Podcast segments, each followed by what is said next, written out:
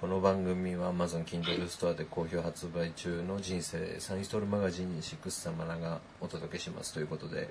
お久しぶりです。もう日本は12時、えー半ぐらい夜のなんですけど8月の今日は何日だ？20日ぐらいですか？あのそうですね。もう日本はそうですね。20日の朝ですね。朝っていうか夜中。いやもう気がつけば夏も終わりに近づいていますけども今年の夏はどうでしたか？まあ毎年そうなんですけどカンボジアにいるとやっぱり季節感がね日本と比べるとだいぶ少ないですからね。うん。あもういつの間にか8月なんだななんて思っていたうちにもう8月も終わってしまうということで。ねあのーお正月のさステッカーみたいなのがもう永久に貼りっぱなしだもんねカンボジア。ああそうですね、うん。1年貼って新しい年にまた貼り直すっていうね。ねハッピーニューイヤーってずっと貼ってあるもんね1年で なんか引っ越されたんですよね。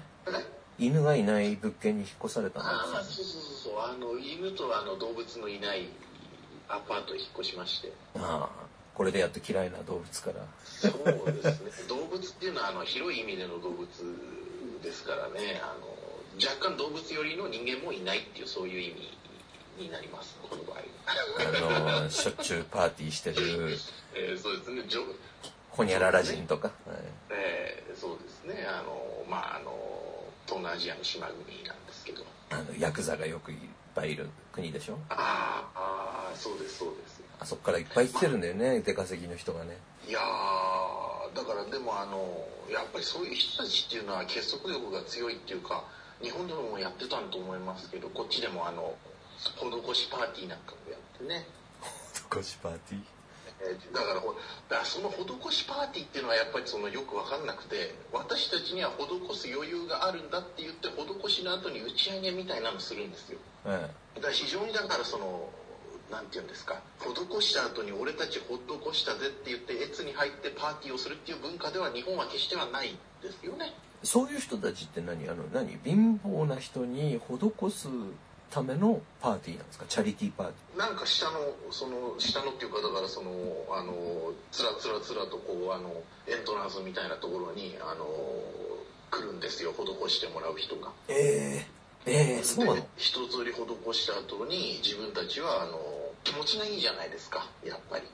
まあね。えーあの施しを受けるよりは施す側にいたいと思うのが人間の差がですから。ああやっぱり自分のランクをかみしめるためにパーティーするんですよね。この前あの某 A さんから新聞記事もらったんですけどはいなんか昔の80年代じゃなくて90年代かな？90年代にカンボジアで一世を風靡したなんかセクシーアイドル歌手みたいなのがいるんですけどどっかの金持ちにレイプされてエイズになっちゃってでなんかあのやっぱりご多分に漏れずあのドキュンの弟だとかそういう親戚とかに金全部むしり取られて、えーなんかもう半ば精神も病んでほっつき歩ってるところを保護されて、えーでその麻薬中毒にもなってたのかな。でそれを見かねたその金持ちのおばさんがその自分の、えー経営している金持ち用のブティックみたいなところで店員としてその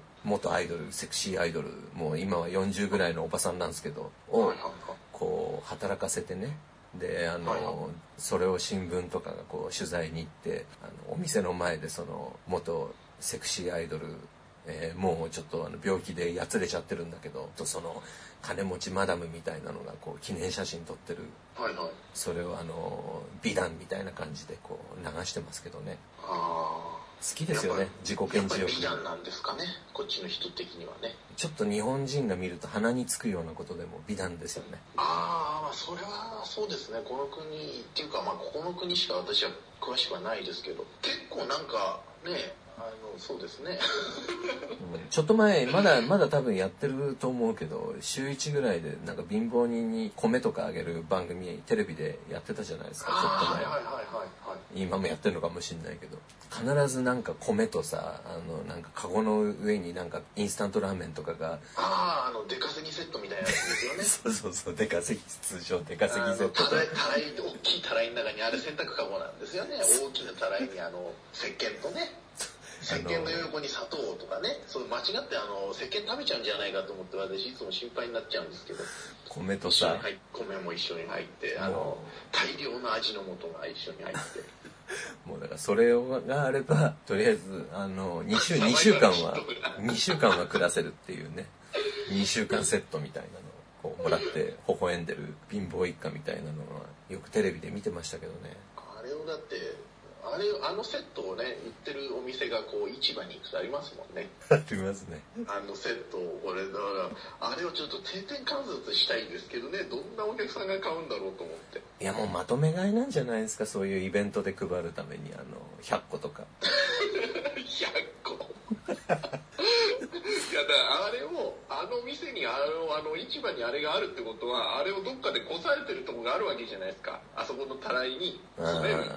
もうそうですね。それはちょっと見たいですよね。もうだからカゴなんか見なくても手の感覚だけでインスタントラーメンを14個とか その決まった数詰め込めるその技術を持った人がいるんじゃないですか。でしょうね多分ねいやだって。いやだってほらあのいなくなりましたけどね。あれを抱えてる人って。まだいますか？あの、えーと交差点にさカラオケセットみたいなの出してさあの、まあ、目の見えない人がコンサートやってるじゃんうんいました。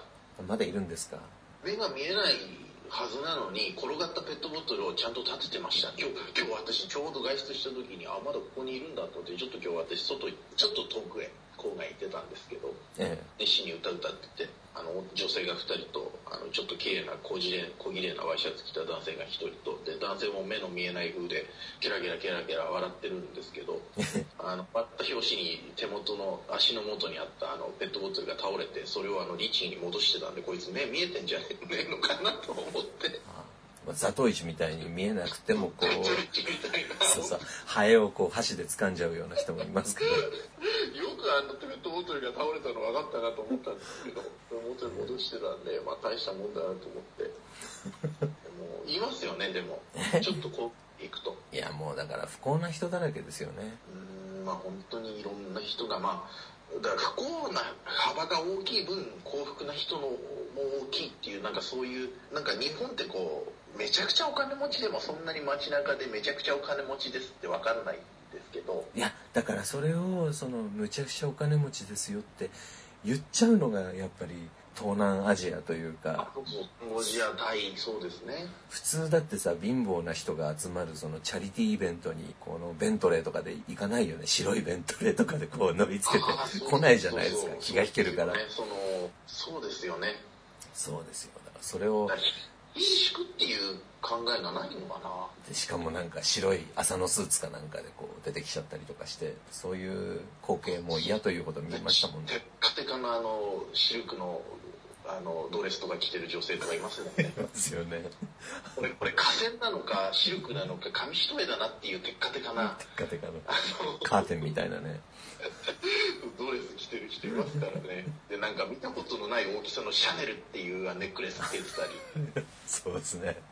これこれ。はこれはシャネル公式なんだろうかっていうそのね。パッポンとかで売ってそうなねいやでもそれが本物だったりするんでしょ？つまり、そうそうそうそうなんですよ、うん、あれ不思議なもんでシャネルっていうのはだからあの貧民にはわからないラインナップがあるんでしょうね。でほらなんか入れ墨屋とかタトゥーショップとかでなんかしょっちゅう揉め事起こしてる変な金持ちの子供いるじゃないですか最近はなんか心を入れ替えてみんな大好きになったんですよあのよく俺もフェイスブックになぜかあいつの投稿が結構な確率で出てくるんですけどいつもなんかベルザーチ着てるじゃないですか。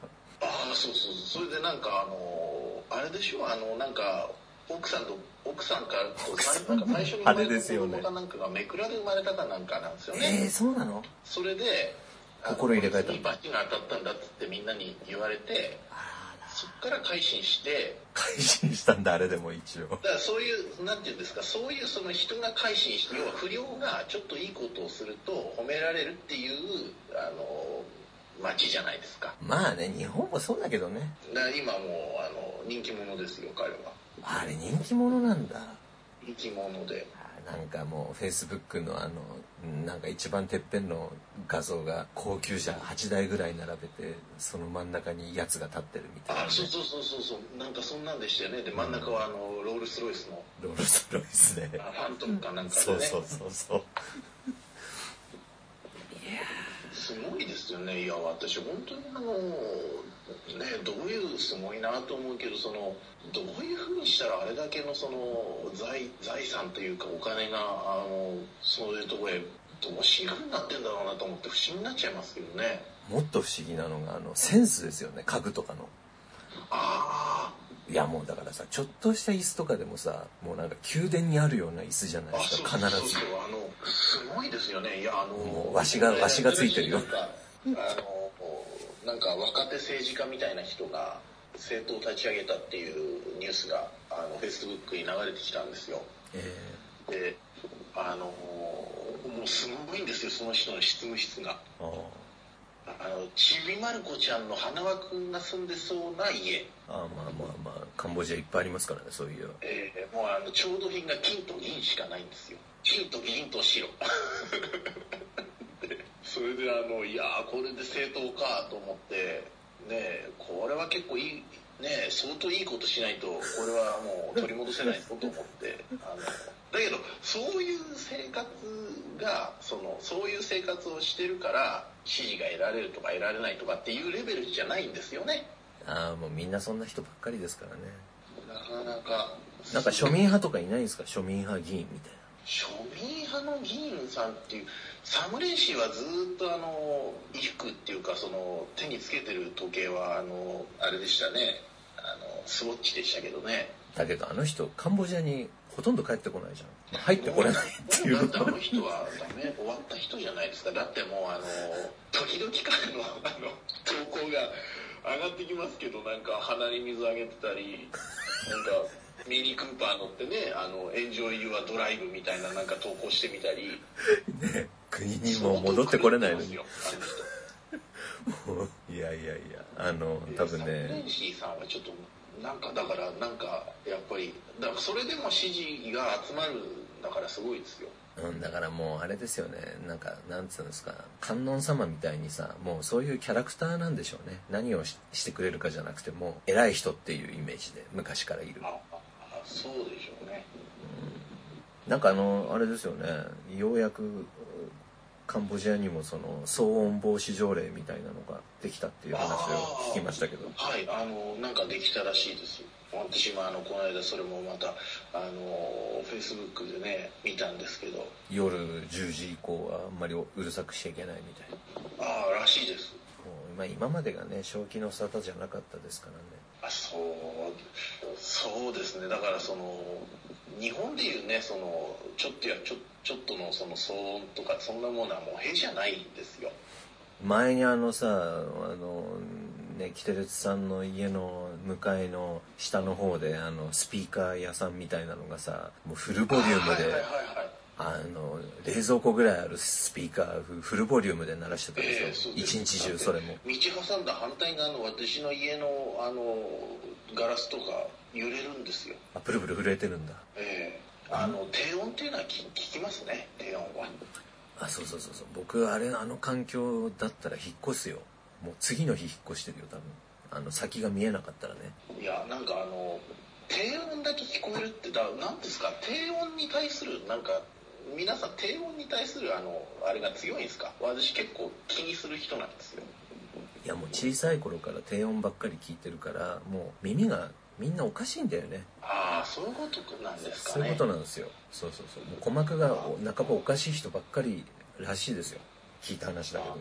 私あまりにだからそのうるさいっていうか音が最近すごい気になるからあのあれをねスマホにあの騒音系アプリを入れたんですよあなんかホワイトノイズとか？えっとあのいやただ単純にあの何デシベルあなたの今のあのそんなわかるってやつ。ですみたいなのがわかる。はい。あのそしたらねあのなんていうんですか？近所近所の喫茶店ですよ。あの、え黒沢さんも行ったことがあるあのあそこ。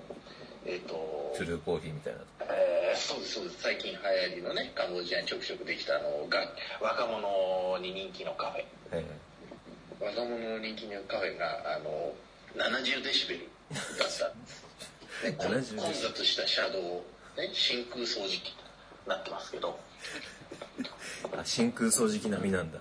えーもうねそういう国なんですよ。いやまあねそういう国だよね。隣のあの昔90年代は壁一枚僕の家の隣が鍛冶屋だったんですよ。ではい朝の8時ぐらいからかな。もう思いっきり鉄のあのプレートをガンガンハンマーで叩く音が5時ぐらい5時過ぎぐらいまでずーっと続いててもうその時はね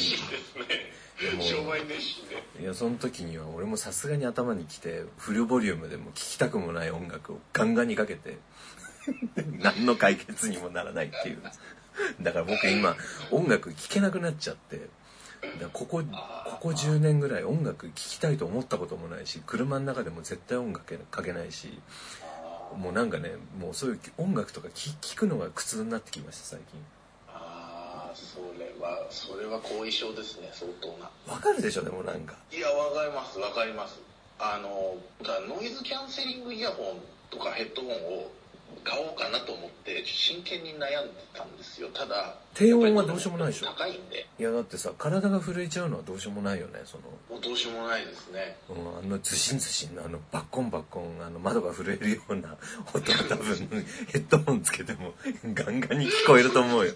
そうそうなんですよ。だけどもうどうにもしょうがないからやっぱりねどういうことだすごいですよね。本当に。それだからカンボジア人だけかなと思ったらあのほら東南アジアの島国の人もそうだから。みんなそうですよ。だからこの辺はそうなんでしょうねみんな。まあなまあ中国だってまあそういう人が多分大多数だと思うし。あんまりだから彼らをそのやめてくれっていうかだからそのそっちが大多数だとしたらほら私たちがおかしなことになるじゃないですか。なんでこれぐらいいいでしょって言われたらね割。無粋な人になっちゃいますからねえーそうなんです。だからもう私はだからそれでまあ引っ越ししましたけどね新しい。なんかさカンボジアってあの結婚式をやる季節が大体決まってるじゃないですか。はいはいはい。寒気の。あのあのシーズンになるともう耐えられないですようちの周りとか。ああそうですね。あっちの方は込み入ってますもんね。誕生日だのさもううるせえのばっかり本当に。ああ殺してやろうかと思いますけどね。ああの火炎放射器かなんかでさ。音楽がかかってるのはええ、まあ、100歩譲ってね100歩譲りますよ。であの他人の下手くそなカラオケってのは耐えられないですね。あとあの変な早口のアナウンス。ああよく最近フェイスブックでもさあのまあ僕カンボジアにいたからだと思うけど日本にいてもカンボジア人のなんか広告みたいなのがバンバン流れてくるんだけど。はいはいはい。要はあのモチベーションビジネスみたいなやつですよね。モチベーションビジネスもそうだし変な化粧品もそうだしああネットワークビジネスのす全てにおいて共通してるのはもうあのもうまくし立てるじゃないですかみんな。ええあれはだから何ですか？みんなあのなんか寅さんかなんかの見過ぎい寅さん的だよね寅さん的や寅さんだってあそこまで病的じゃないですよ、うん寅さんの5倍速ぐらいの寅さんですよね。寅さんそう5倍寅さんの師匠がいたらこんな感じっていう感じですよで寅さんの目は普通だけどねみんな目が笑ってないわけですよ。そのあの打ってる連中ね。わかります？うね。うんちょっとやっぱ病的な心病んでる目なんですよねみんなさん。だってあのあのまくし立てるやつをまあ寅さんだってせいぜい工場は15分ぐらいのもんですよ。うん。彼ら1時間2時間平気でやるじゃないですか。いややるやる。でしかもさあの後ろの背景がまたそのあの調度品がさあのお城にあるようなさ椅子だったりカーテンだったりして もうでそのカーテンの色が紫だったりするとねもう辛いんですよね見てるとね。タイムラインに流れてくるのがこう多分 5, 5秒眺めるのも辛いんですよね。声が聞こえないんだけどでも喋ってる内容はその音量ゼロにしてるから聞こえないんだけどその口の動きとさあの目を見てるだけで辛いですよ最近。まあ突き詰めて言えば我々だってそんな別にそのコーディネーターなわけじゃないからそれは自分のセンスに盤石の自信を持ってるわけではないけどだけどだけどその金色のカーテンとかさそういうのは絶対選ばないわけじゃん。豊臣秀吉的なこうあれでセンスセンスなんですよ。まあいろいろねそういうことを言ってるともうキリがないし、まあ、人様の国のことに口を出すのはまあ非常によろしくないのはもう分かってるんでいいんですけどね。どんなあのものを買われてどんなものを消費されてもいいわけそれはもう他人の自由ですよ。あのなんていうかそのやっぱりところ変わればですよね。だからそれをこう楽しむぐらいの心の広さがないとねあのやっぱダメなんですよね。どんどんストレスばっかり溜まっていくわけですよね。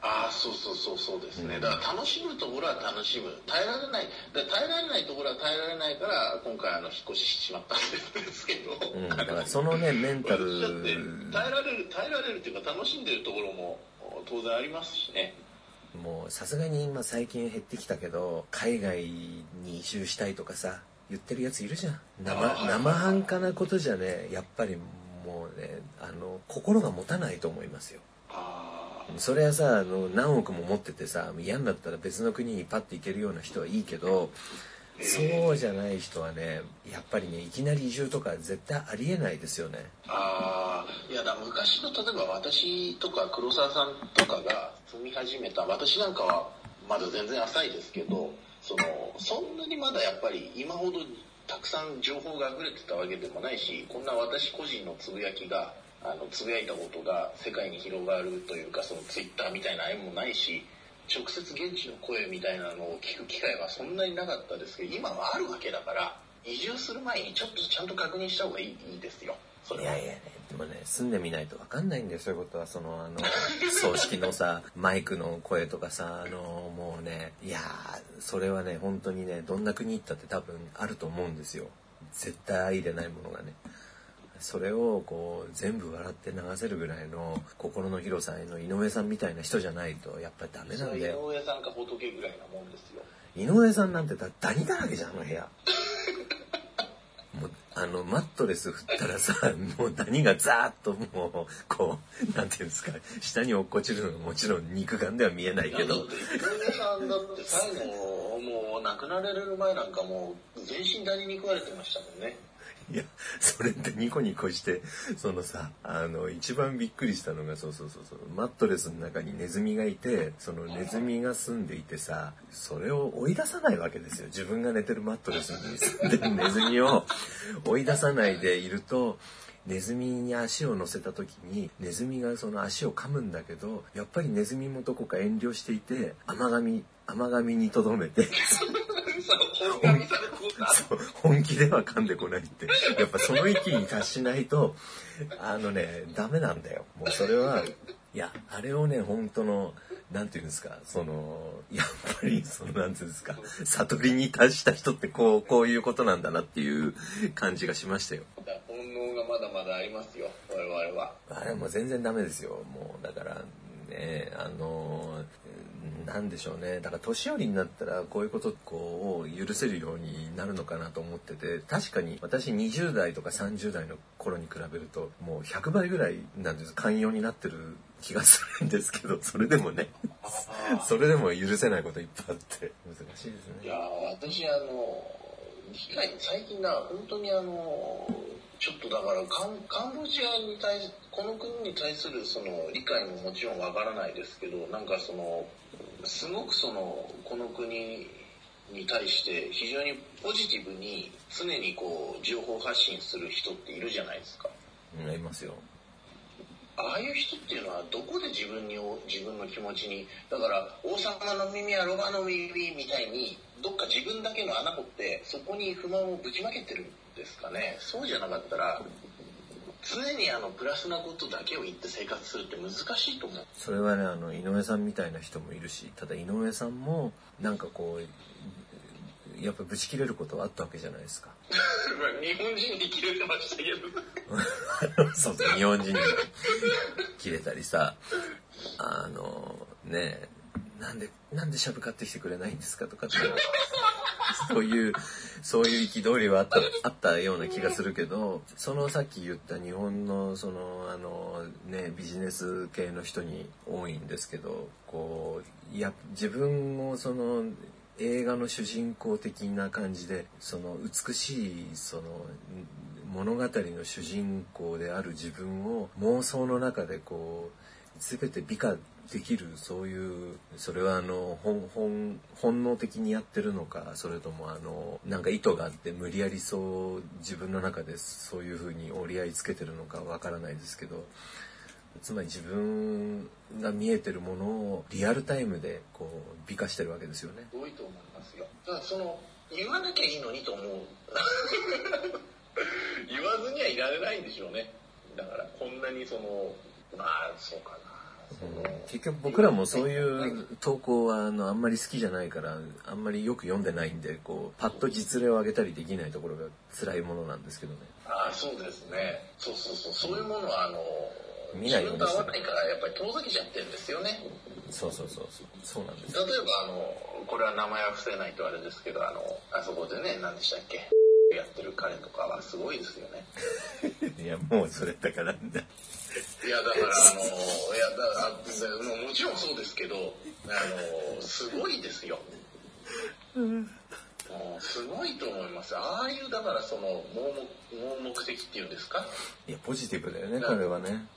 だまずまずだからカンボジアを愛してるってよりもまずそれよりも強い気持ちとして自分を愛してるんですよね。うん、まあでも自分を愛してるとは言わないでそれをだからカンボジアを愛してるみたいなことあをこういう言い言い換えるわけでしょ。でそれは本当にカンボジアを愛してる人はそんなこと言わなくてもそういうふうなこうイメージは伝わってくるし仮にそう言っても素直に受け入れられるんですけど彼みたいなタイプの場合はなんか鼻につくんだよね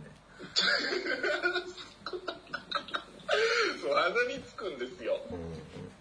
ムズムズするんですよ鼻がなんかねあの嫌なんですよね。まあまあうんまあお好きなようにしていただければいいと思うしまああんまりねあのねもう30代ぐらいまではねなんか気になってたんだけどもういや、まあ、分かりますよそろそろそのうちあのあんまり気にならなくなってきますよ年取っ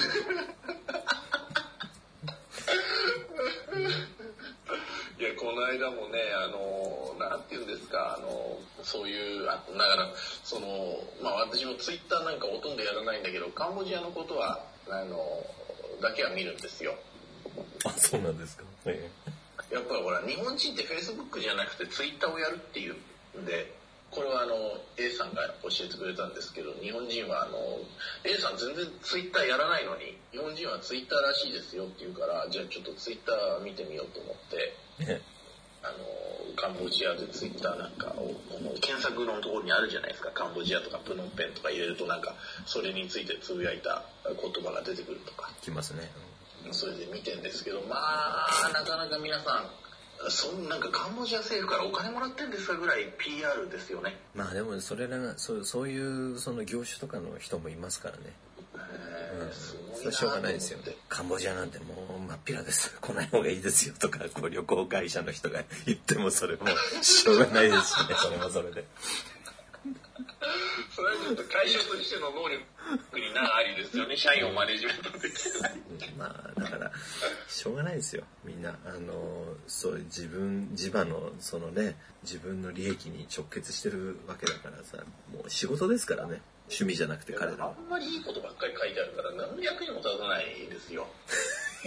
それはだからさ住んでるからであってあ、そうかそうか。あの、そうか。あの、役に立ちますよ。役に立つ情報満載です。満。載そうそうそうねえ日本にいる人から見ね、るとなんか批判が来ちゃいますからね。ええ批判されるの熱心に皆さん書いてるわけだから、その労力に報いないと報いないといけないですよね。あの終戦記念日に黒沢さん、これは、えっ、と、今、今日20日ですけど、ちょうど5日前ですか、行かれてきたっていうことで。あと、冬会やったんですよね。その辺についてはもうお話しされたんですか、どこかで。いや知ってるかしてないかちょっと記憶がないんですけど終戦あれもしもし聞こえます？はい、聞こえます。あのーそうそう冬会はややりまして8月1日にお客さんが30運命入れてでプラス、えー配信で150人ぐらいに向けてはい、はい。あの配信をしてで結構あの見ていただいた方からはあの声もよく聞こえたしとても見やすかったというふうにおおむねおおむねお褒めをいただいて、えーだいぶ長丁場ででもやられて、私、すいません、全部は見てないんですけど、あの、小岩カメラさんのところとか、あのね一部の、一部見させていただいて、曲ねあのいつもよりかなり短かったんですよそれでも。だから、あ、そうなんですね。はい、3時間ぐらいしかやってないんですけど今回はそうですね。平和に本当に何事もなく。終わった後なんか揉め事もなく終わってよかったです。あのー心配していた配信の問題もクリアできたんでもうそれが一番嬉しかったですけどその2日後かな？その2日後にえっ、と四国の方に確かね6月の末も行ったんであ6月の末じゃない7月の頭も行ったんでもうほぼ1ヶ月に1回ぐらいの割合になっちゃったんだけど香川県から今度高知に行って高知から、えー、と車で松山まで戻ってきたんですけどキテレツさんが車で事故ったのってどこだった？私が事故ったのはあの、えーあれはですねなんか高知から真ん中の橋あるじゃないですか。真ん中のあれなんていうんですか。えっ、と鳴門大橋瀬戸大橋もう一つありますよね。えしまなみ海道。なしまなみ海道っていうんですか？しまなみ海道はあの尾道から、えー今治の方に。一番あの南の橋にかかってる橋を渡ろうとしてで あの松山っていうんでしたっけ？愛媛県。松山市っていうんでしたっけ、うんあの高知から松山へ抜けるはいところを抜け県境ぐらいで私ちょっと事故に遭ってしまったんですよ。じゃあ何？あの四万十川とかあの辺で？そうです。そのちょっと的確に表現できないんですけどその多分そのそっちの方です。あのそのずーっとあの要はあのなんていうんですか龍馬海岸っていうんですかあの弧を描いてるあの弧を描いてる海岸がありますよね高知県のところに。高知県の、のあの一番、水とか、南の方ですよね。の方をこうずっと海岸線沿いに行って、えで、ずっと回り込むようにして、あの、四国から本州へ戻ろうと思ったところで、事故に遭ったんですよ。ーいや今回ねちょっとびっくりしたんですけどあの私も高知からその車でやっぱりその海岸線沿いにはいはいあの松山に行こうと思って出発したんですけど、もうあの四万十市っていう四万十市、えーっていうところあたりまでき来てもうこれ無理だなと思ってそのナビで1時間とか書いてあっても実際3時間ぐらいかかるんですよね。なんか国道が1車線しかなくて。ああの、はいはいはい。すれ違えないような道がいっぱいあってもうそんなんばっかりずーっと続いてあ、るなんか山道ような感じでですか？山道でした。ああ、そう、あの、そうですよね。四国って、あの、こんなに山なんだと思うぐらい山ですよね。いやだから今までねその高松あの高松と松山ぐらいしか行ったことないんでその間って高速道路だしその、はいはい当然高松も松山も大きな町だから道は普通なんですよただ今回初めて高知県の方に行って高知県の方に行く時も高松から高知行ってあのやっぱ高速道路でバーって行けたんで全然苦じゃなくて問題がその下道で高知からそのね四万十川とかあの辺通って松山まで行く道が本当にああこれが四国なんだというふうに思いました高知県の人ってあれ陸のことっていうかなんかすごいとこに住んでますよね。今なんか遠くに来た感じがむっちゃしましたねえーそうそうそうそうなんですよ。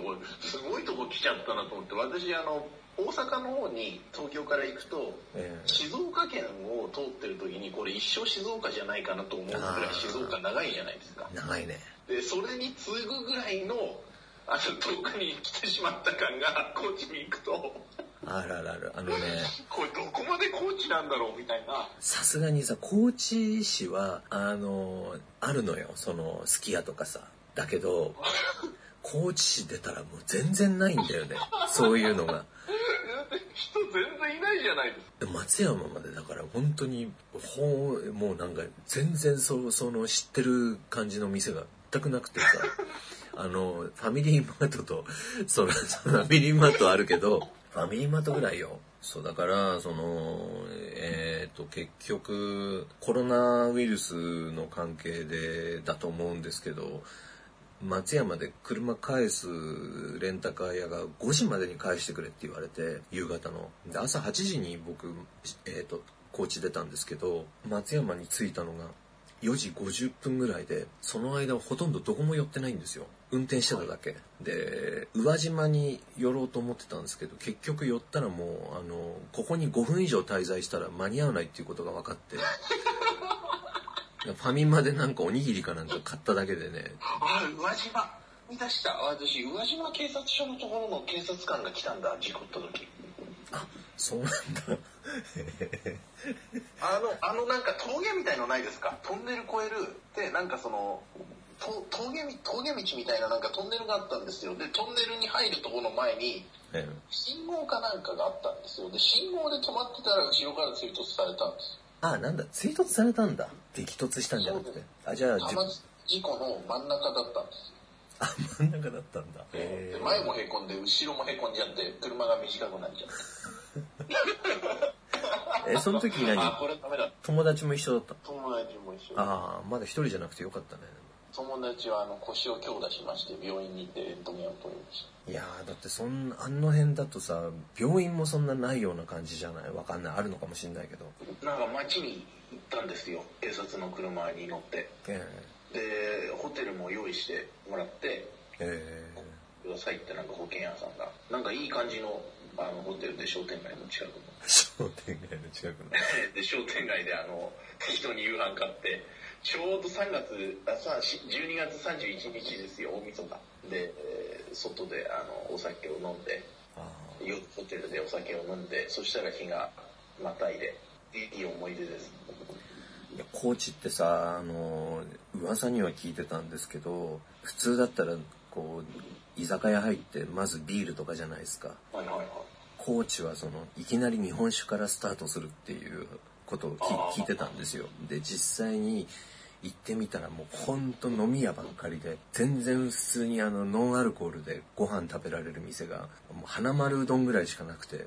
あそれは高知の街の中ですか？高知市まあさすがにあ地元の人はまあちゃんと知ってるのかもしれないですけど僕みたいなその観光客がいきなり行って全然何にもなく居酒屋しかないような感じで結局何何食った？の他弁食ったんですよその日はねそう着いた日は、はい。焼肉定食みたいなの。焼肉弁当か。高知まで行って。高知まで行ってもうアルコールなしではどこにも入れないようなその空気感があってね。実際は入るそんなことないんでしょうけど不思議な不思議な空気でした。なでもそのまた行かれる予定なんかあるんですか？いやでももう2回行っちゃったからね。うんその1ヶ月明けで。さすがにもうちょっとしばらくいいかなって思います。そうですよね。うん。さすがに。何かよっぽどの用事がなければ。あで帰りねその広島空港から飛行機で帰ってきたんですけどはいはい。広島空港って僕初めて使ったんだけどむちゃくちゃ遠いんですよ広島から。広島駅からリムジンバスが出てるんですけど広島の街にはないんですか？広島の広島よりもね尾道のあたりなんです。尾道のかなり上のあたりでもう,、はいはい。もう全然あの隣の県に行くような感覚ですよやっぱり。1時間以上かかるし。その広島駅から、まあ、当日もやっぱ36度ぐらいあってもうみんな汗だくなんだけどバスが自由席でさで全然あのねバス満席になっても全然収まらないぐらいの客がもう鼻から待っててでなんか補助席座らされてさみんな。ああじゃあもうそういうバスに乗らないといけないようななんか全然いけないいけない。バス。バスだけよ。で補助席なんか座ったのも修学旅行でもそんな座る いつかいつぶりだよっていう感じの。もう3密とか言ってらんないですよねもう補助席まで使ってでみんな「うえー!」とかくしゃみしてるやつもいるしさ。エアコン全然効かないしもうほんと最悪だったわ。で広島から。あんでね春秋航空って初めて乗ったんですけど春秋航空航空飛行機会社ですか？中国。中国？うん、中国で春秋航空って書いて春秋航空って読むんだけどはいはいあのもう荷物のさチェックがもう異様に厳しくってね。あそれは重量ですか？重量ですね。であ結局機内預けにしてで持ち込めるのは7キロまでで私その持ち込み手荷物バージョンアップみたいなそういうオプションを買って15キロまで持ち込めるようにしてたんで安心していったらなんかついてみたらそのやっぱり飛行機の中に手で持って入れるのは7キロまででだからな7キロ以上の荷物は全部預けてくれって言われたんですよ。はいはいはい。だけど預ける荷物の重量制限もあってでその預ける荷物と手で持って入る荷物をこう測りで測りながら5回ぐらいそのねチェックインカウンターに通ってあと 100g 減らしてくださいとかあと 50g とかって言われてもうねそれそれでもそのあと 50g でなんとかっつってるのはそれは担当者はもちろん日本人なんですよね窓口。日本人でさしかもさ飛行機で乗って入る荷物の総重量って変わらないんですよ。でしょ？だってあのトランクに入れてその預ける荷物と飛行機のその上に椅子の上に入れる荷物でねどっちを 100g 減らしたってどっちか 100g 増えるわけだからぶっちゃけどうでもいいっちゃどうでもいい話なんだけどやっぱそこが重要みたいであで結局僕最後の客でさもうそれで手間取っちゃって。でそれでその飛行機会社に乗って帰ってきた。帰ってきました。それでも当然なんかあれなんですか？あのそれだけたくさん乗ったってことは機内も結構たくさんお客さんがいて。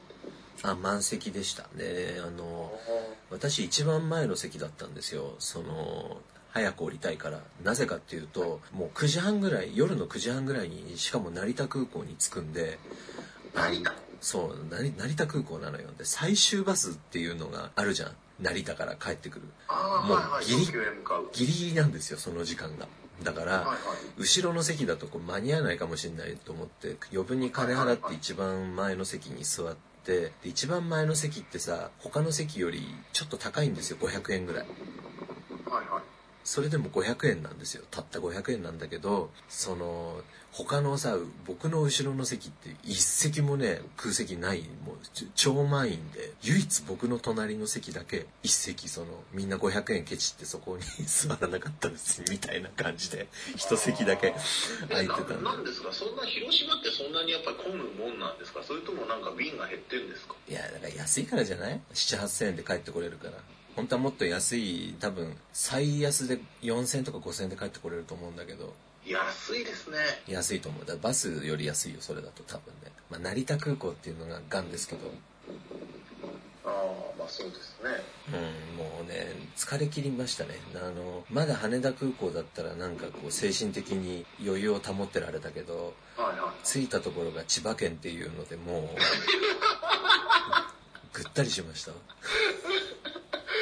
からまたバスに乗って戻るわけですからね。ちょっと行き過ぎてるから東京からはだってそれで東京にさギリギリ夜の12時10分前ぐらいに着くんですよ。そしたらもう地下鉄も結構かかりますね。結構かかるんで地下鉄もそうするともう最終が近いからもう小走りで小走りで地下鉄乗らないといけないしもうほぼ余裕ないんですよね。全く。結構辛いですね。成田辛い辛いもう絶対絶対その飛行機には乗りたくないです。もう5000円余分に払って新幹線で帰ってくるのが一番いいわ。あ